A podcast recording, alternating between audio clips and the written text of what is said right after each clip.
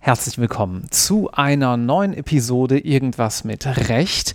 Heute mal wieder in Kooperation mit LTO und LTO Karriere.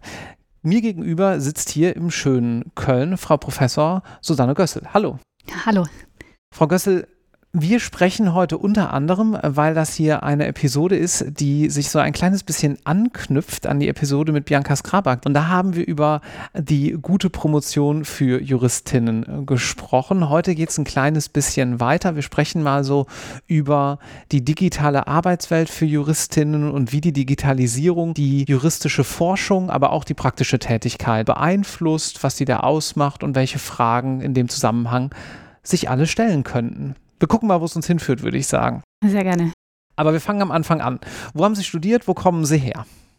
Ich komme aus Köln und ich habe auch in Köln studiert, habe auch das erste Examen in Köln gemacht. Danach habe ich einen LLM in New Orleans in den USA gemacht.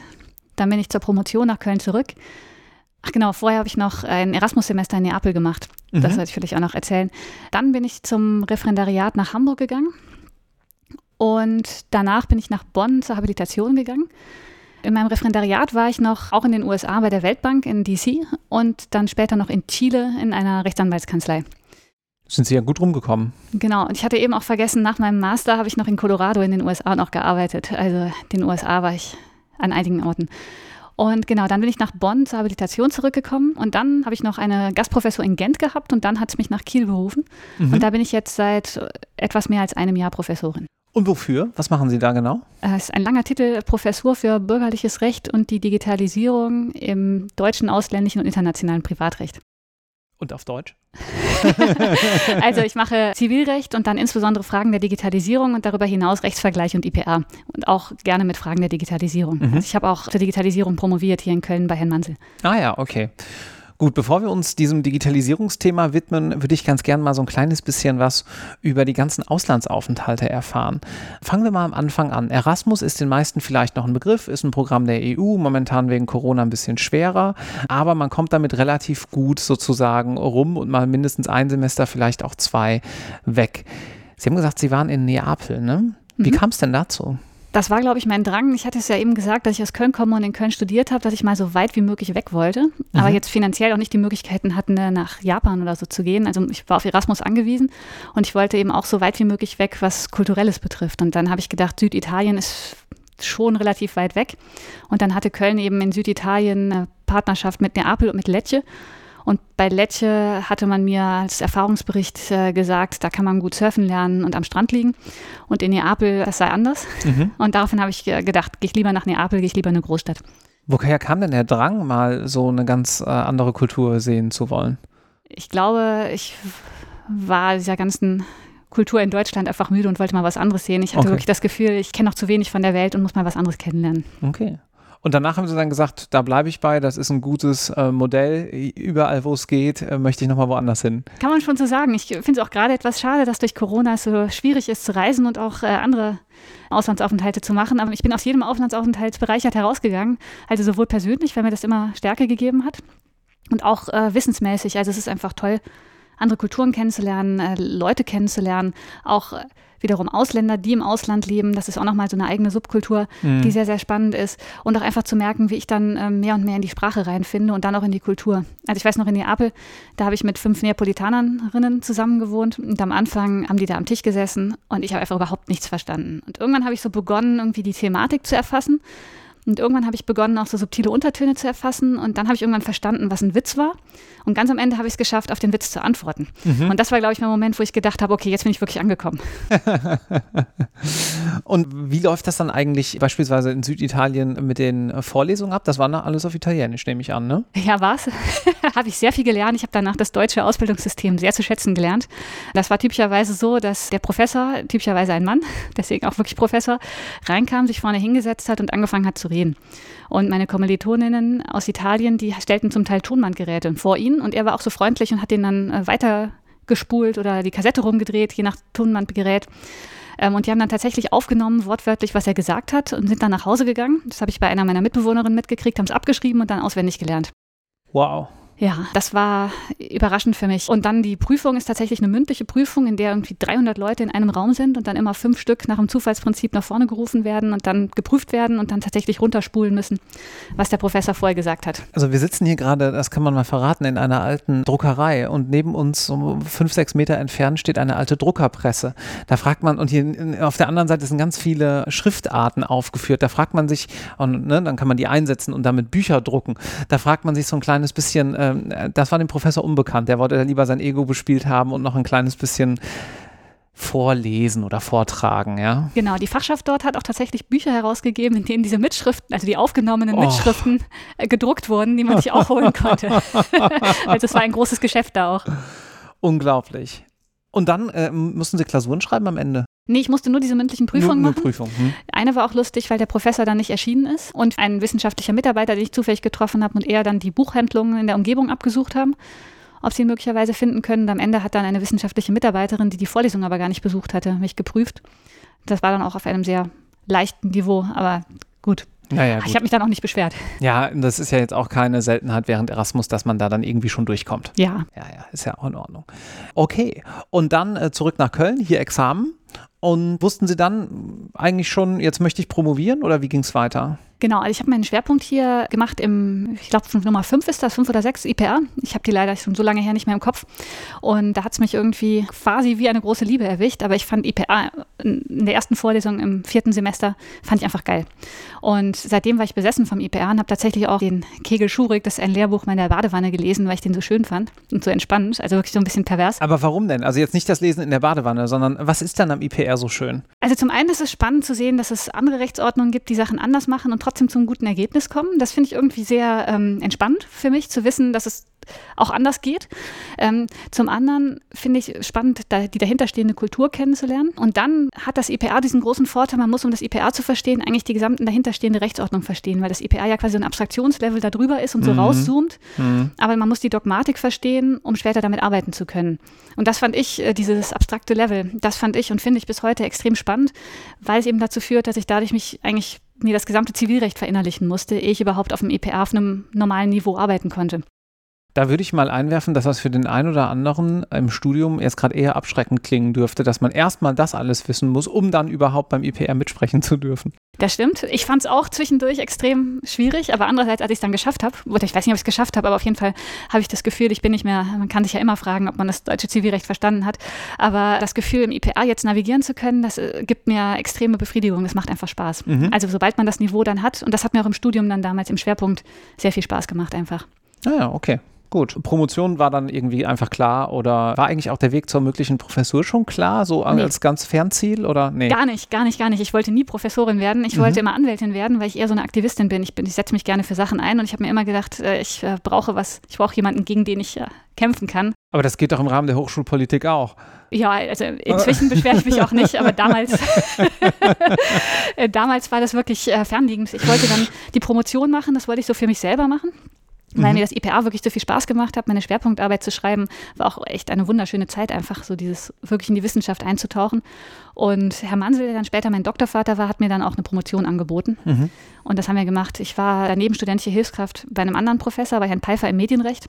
Und deswegen habe ich die Promotion eben auf dieser Schnittstelle zwischen Medienrecht und IPA gemacht und mhm. habe zur Digitalisierung und wie werden eigentlich ähm, digitale Güter kollisionsrechtlich behandelt wie Transaktionen über digitale Güter, was ist eigentlich ein digitales Gut und wo wird das verortet? Denn das IPA verortet ja immer Dinge. Mhm.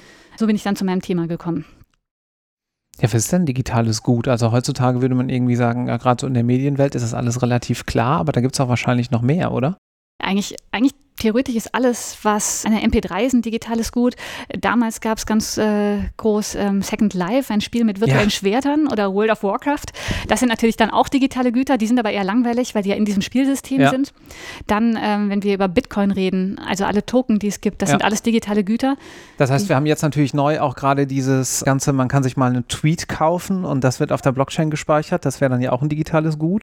Ja, klar. Mhm. Oder wenn man auf Facebook eine Blume kauft und jemandem schenkt, das ist mhm. theoretisch auch ein digitales Gut. Mhm. Und was zeichnet so ein digital, also klar, ist nicht irgendwie greifbar, der hat keine physische Präsenz, außer jetzt irgendwo rein theoretisch ein paar Bits auf irgendeiner Festplatte, aber die kann man wahrscheinlich außen vor lassen. Was sind denn da im IPR dann die Fragen, die da so auftauchen? Ja, die, die eigentlich muss man dem vorgelagert sich eben fragen, was ist eigentlich das digitale Gut rechtlich? Mhm. Und da kommt man eben relativ schnell zum Ergebnis, eigentlich ist das überhaupt nichts rechtlich. Also okay. rechtlich existiert es erstmal so gar nicht, sondern es kann immer in Verbindung mit anderen Rechten stehen. Also es kann eine Forderung bestehen, die dann in diesem digitalen Gut manifestiert wird.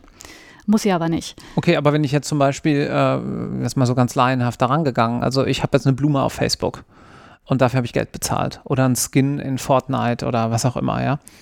Dann habe ich ja schon irgendwo aber eine Forderung gegen den Plattformbetreiber oder Spielebetreiber, dass der mir das dann auch zur Verfügung stellt, oder? Genau, das ist die Forderung. Das meine ich. Man hat immer ein Recht, an das es angedockt sein kann. Und dann ja. hat man eine Forderung, dass man beispielsweise diese Dienstleistung von dem Anbieter kriegt, dass die Blume angezeigt wird oder übertragen wird, was auch immer in dem Account gut geschrieben wird. Problematisch wird es dann, wenn wir tatsächlich in der Blockchain sind, weil da haben wir ja keine direkten Ansprüche mehr, es sei denn, es ist eine geschlossene Blockchain und es bestehen dann doch Ansprüche.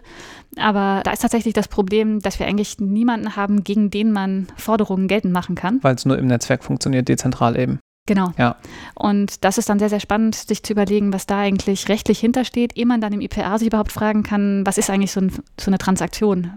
Hm. Was mich gerade mal zu einer äh, vielleicht äh, jetzt äh, etwas äh, zu weit führenden Frage bringt, aber wo wir gerade so darüber plauschen, ist es nicht eigentlich so, dass mit der ganzen Digitalisierung auch äh, Landesgrenzen zunehmend verwischen und dass man am Ende vielleicht sogar sagen muss, tja, da gibt es Herausforderungen, dass sich überhaupt die Frage stellt, ist das noch rechtlich regelbar und wenn ja, wie? Also jetzt gerade so Stichwort Blockchain, ne? ich habe da irgendwie dezentral Akteure, kann mir, kann ich wirklich nachvollziehen, wo die sind. Da gerät doch dann wahrscheinlich das Recht Recht auch schon mal an eine Grenze zu sagen, nee, okay, das muss jetzt aber nach dem und dem Recht regelbar sein? Eine ganz alte Frage. Also die war auch schon vor meiner Dissertation tatsächlich auch schon, schon seit Aufkommen des Internets wurde das wahrscheinlich diskutiert, ob das Recht sich nicht eigentlich äh, ja quasi kapitulieren sollte. Mhm. Ich würde sagen, inzwischen gibt es wieder so eine Welle zurück, gerade weil China auch sehr gut zeigt, dass man das Internet sehr gut kontrollieren kann. Und da habe ich das Gefühl, es wird wieder zurück territorialisiert quasi. Mhm. Aber das IPA ist natürlich auch immer vorneweg dabei, ja, aufzuzeigen, dass die Digitalisierung schon eben Grenzen eigentlich immer stärker abbaut. Hm, okay. Einfach alleine, weil die Akteure immer mehr aus verschiedenen Ländern kommen und es deswegen auch immer mehr internationale Fälle einfach gibt. Hm.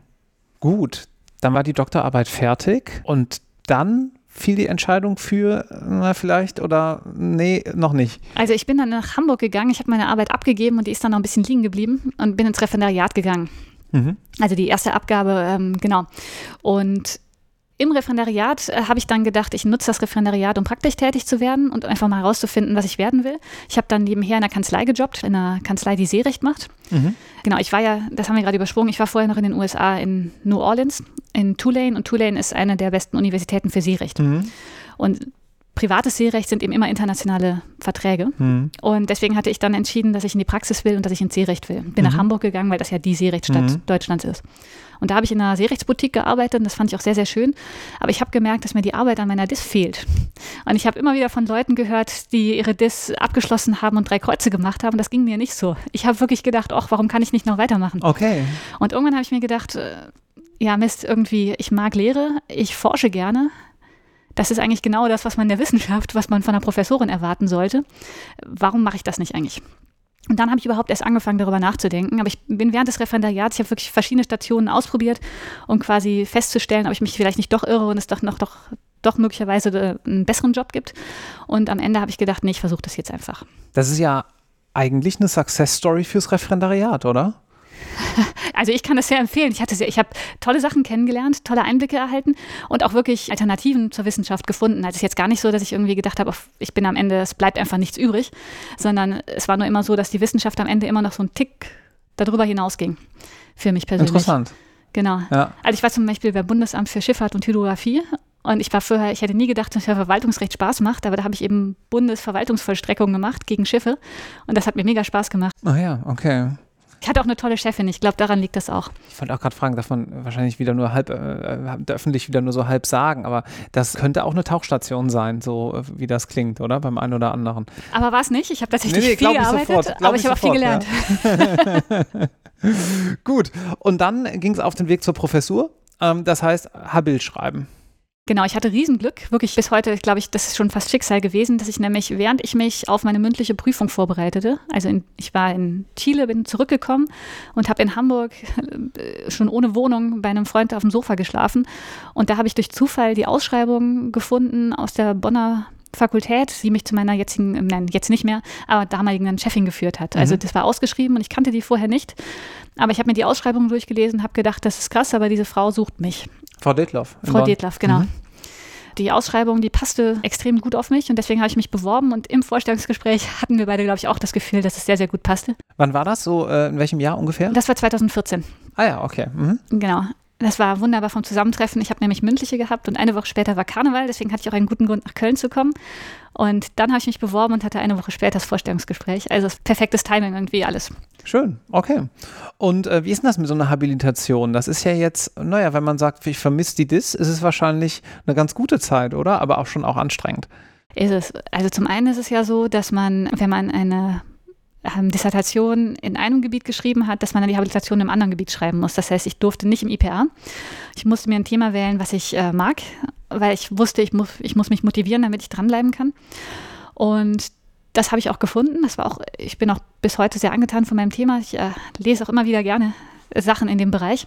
Aber es war natürlich dann trotzdem sehr viel Arbeit, weil meine Habilitation einfach breiter sich aufstellen muss und einfach in viel mehr Bereiche gucken muss. Also ich musste dann zum Beispiel ins Verfassungsrecht, weil ich mich mit dem Verhältnis von deutschem Verfahrensrecht und europäischem Verbraucherschutzrecht beschäftigt habe. Und dann musste ich ins Verfassungsrecht, weil ja Verfahrensrecht öffentliches Recht ist. Mhm. Und ich habe es ja eben, glaube ich, schon angedeutet, öffentliches Recht ist nicht so mein absoluter Favorite, wobei ich Verfassungsrecht wiederum mag.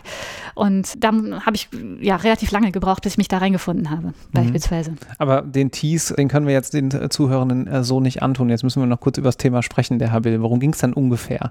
Es gibt eben das europäische Verbraucherschutzrecht, das wir alle kennen aus den Vorlesungen. Und dann gibt es eine Rechtsprechung vom EuGH, die sagt, dass das nationale Verfahrensrecht, das nämlich nicht harmonisiert, nicht verhindern darf, dass die effektive Wirkung des europäischen, unter anderem Verbraucherschutzrechts, verhindert wird. Mhm.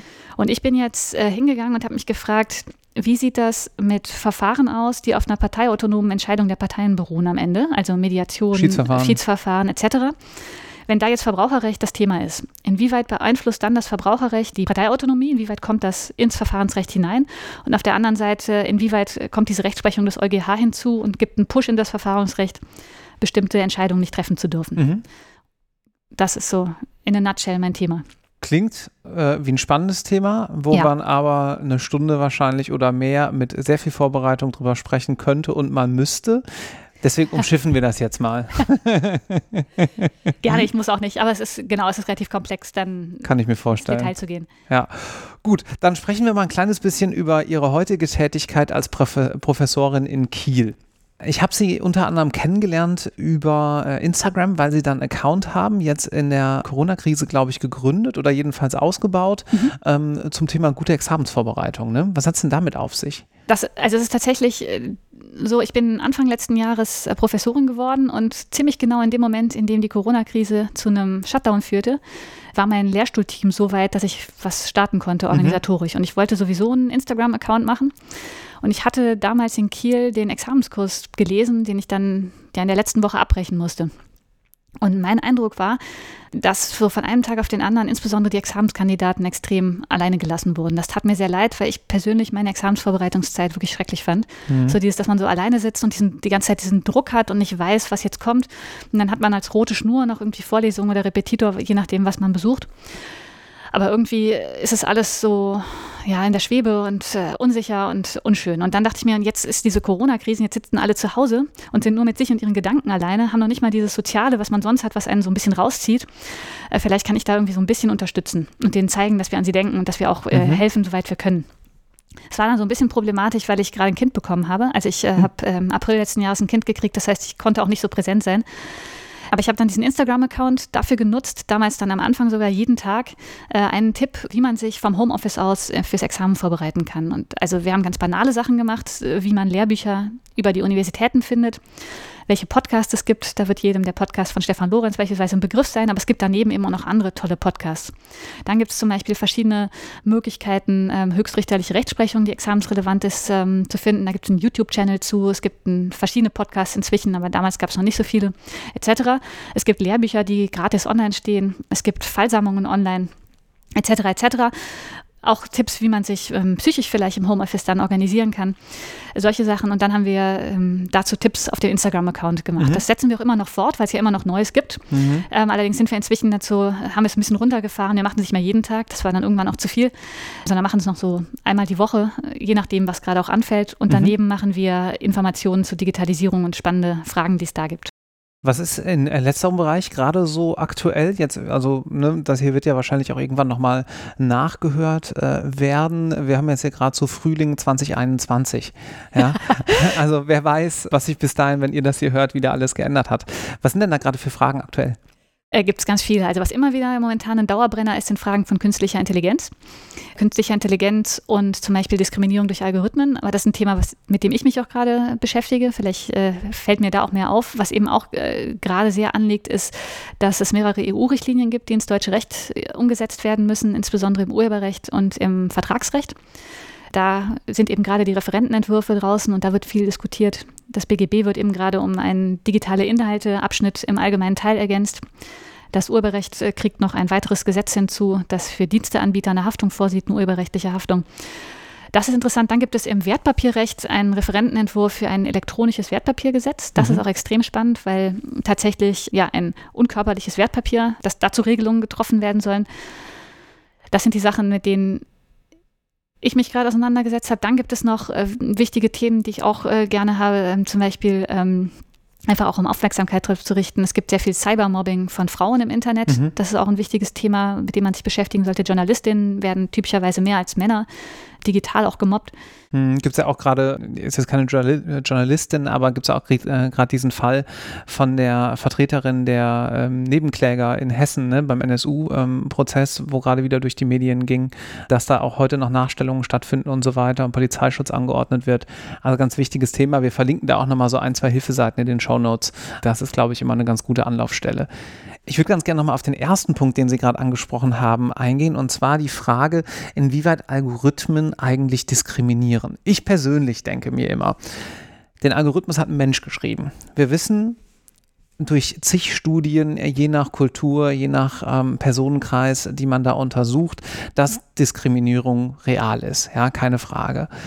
Warum zum Teufel sollte das dann in dem Algorithmus sich nicht auch niederschlagen? Ich meine, der hat ja, der hat ja kein Eigenleben. Also auch wenn wir von äh, KI und so weiter die ganze Zeit sprechen, ähm, dann ist es jedenfalls noch so, dass meines Erachtens die menschliche Handschrift da sehr deutlich sichtbar ist. Ist dem so? Ja, das ist einmal der Punkt. Also ähm, genau, wir kriegen halt immer die Daten, die in eine KI eingeschleust werden, stammen halt immer von Menschen und Menschen haben Biases und diese findet sich dann auch in den Daten. Genau, das ist der eine Punkt. Und der andere Punkt ist, dass zum Teil die Datenlage halt einfach schlecht ist. Also mhm. Beispiel, es gab, glaube ich, diesen berühmten Fall, dass, dass in Hamburg ein Fotoautomat äh, Menschen, People of Color, nicht erkannt hat. Und das liegt eben daran, dass die Daten, an denen der Algorithmus gelernt hat, eben immer Leute mit heller Hautfarbe gezeigt haben. Ja. Und dadurch hat der Algorithmus einfach die Daten nicht gehabt, die er brauchte. Und da kann man theoretisch was machen. Da kann man eben dafür sorgen, dass man sogenannte Counterfactuals einspeist oder schafft erstmal und sich Gedanken darüber macht, was sind überhaupt diese Counterfactuals, die man braucht. Mhm. Und da kann man versuchen, Diskriminierung zu begegnen, wobei das sehr, sehr schwierig ist, weil man quasi wissen muss, was fehlt. Und das zu wissen ist halt manchmal schwierig, weil man erst hinterher, wenn dann die Verzerrungen herauskommen, wenn sich überhaupt mhm. darüber klar macht. Und wo ist da der Link zum Recht? Also wo gibt es da beispielsweise äh, regulatorisches oder vertragsrechtliches, äh, was das dann wieder berücksichtigt? Ja, man kann sich halt fragen, ob man bestimmte Vorgaben macht, zum Beispiel Programmierenden oder Leuten, die äh, KI nutzen, die Algorithmen nutzen, ähm, dass sie bestimmte Dinge ja vorher bedenken müssen oder dass sie möglicherweise eine Zertifizierung durchlaufen müssen. Also man könnte überlegen, so eine Zertifizierungsobligation vorzusehen, dass es irgendwo ein Institut gegründet wird von insbesondere Informatikerinnen. Mhm die eben vorher gucken, ob der Algorithmus insoweit gut ist oder nicht. Denn ein großes Problem ist ja auch für uns jetzt, also gerade wenn noch ein Fall wegen einer Diskriminierung vor Gericht gehen würde, ähm, so ein Richter kann ja überhaupt nicht sehen, was im Algorithmus drinsteckt. Mhm, also klar. da alleine Sachverständige zu haben, die dann den Fehler finden, ist ja extrem schwierig, weil ja die meisten Unternehmen den Algorithmusfehler auch nicht entdeckt haben. Mhm. Und da wäre es dann möglicherweise gut, wenn man so eine Verpflichtung vornimmt, dass vorher eine Prüfung stattfinden muss von fachkundigen Personen. Mhm. Was glauben Sie denn, wie es weitergeht in dem Bereich? Also vielleicht auch mal so mit Blick auf die äh, Juristenausbildung. Tun wir da genug oder ähm, könnte es noch ein bisschen mehr werden, was so digitale Kompetenzen von Juristinnen angeht? da, da, kann man noch sehr viel tun. also mein persönlicher Eindruck ist, da tut man noch sehr, sehr wenig. Aber wissen Sie, ich bin geschockt. Ich, ich las letztens eine Studie, ich weiß nicht mehr genau, wer es war, ähm, da las ich, dass 52 Prozent der Studierenden angeblich die Klausur weiterhin lieber mit der Hand als mit dem Computer schreiben wollen. Und da muss ich sagen, hm, wirklich? Ich weiß auch gar nicht, was ich entscheiden würde. Denn ich glaube, ich vertippe mich häufiger am Computer, als ich mich mit der Hand verschreibe. Ich weiß auch nicht, ob ich schneller am Computer als mit der Hand bin, wenn ich nochmal Korrektur lesen muss. Das muss ich ja, das sind interessante Punkte. Ähm, ähm, auf der anderen Seite würde ich mal einwerfen, naja gut, ähm, wenn es bei uns so wäre wie äh, anderswo, wo man im ersten Semester mit seinem Laptop eh sitzt und die ganze Zeit auf dem Laptop schreibt und nichts anderes mehr gewohnt ist, dann wäre es wahrscheinlich anders. Also ich habe in den USA damals schon, das war 2009, 2010, meinen Laptop in den Klausuren genutzt, um die Klausuren zu mhm. schreiben.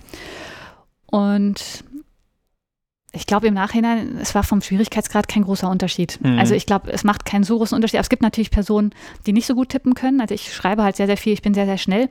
Und dann ist natürlich auch eine Kostenfrage, ob man technisch so gut ausgestattet ist. Also das wäre dann auch wieder eine gewisse Diskriminierung gegenüber schwächer, ja. finanziell schwächeren Studierenden. Ja, da müsste man natürlich entsprechende Rahmenbedingungen schaffen, dass das kein ja. Problem wäre. Ja, das sehe ich genauso. Auf der anderen Seite, im Beruf ist komplett klar, man schreibt auf dem Rechner. Ne? Ja, ich habe im Referendariat auch gedacht, wie albern es ist, dass man ein den Kopf eines Urteils malen muss, quasi. Als würde irgendein Richter sich heute noch hinsetzen und im Namen des Volkes mit der Hand malen, ja, ja. am besten noch das Wappen per Hand malen. also genau, das fand ich auch albern. Ich glaube, da könnte man zum Beispiel ähm, ja, deutlich mehr die reale Praxis äh, mhm. spiegeln und nicht eine potenzielle Praxis, die es mal vielleicht gab, aber wahrscheinlich auch nie gegeben hat. Also ich glaube, mhm. da gab es immer eine Geschäftsfälle für.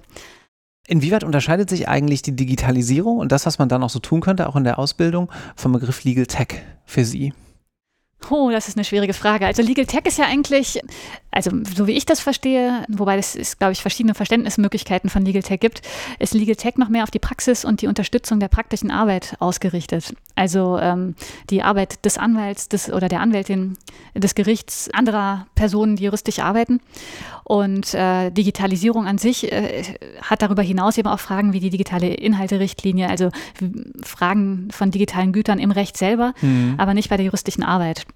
Das mhm. würde ich jetzt so sagen, so verstehe ich die Unterscheidung. Also zum Beispiel meine Dissertation hat nichts mit Legal Tech zu tun.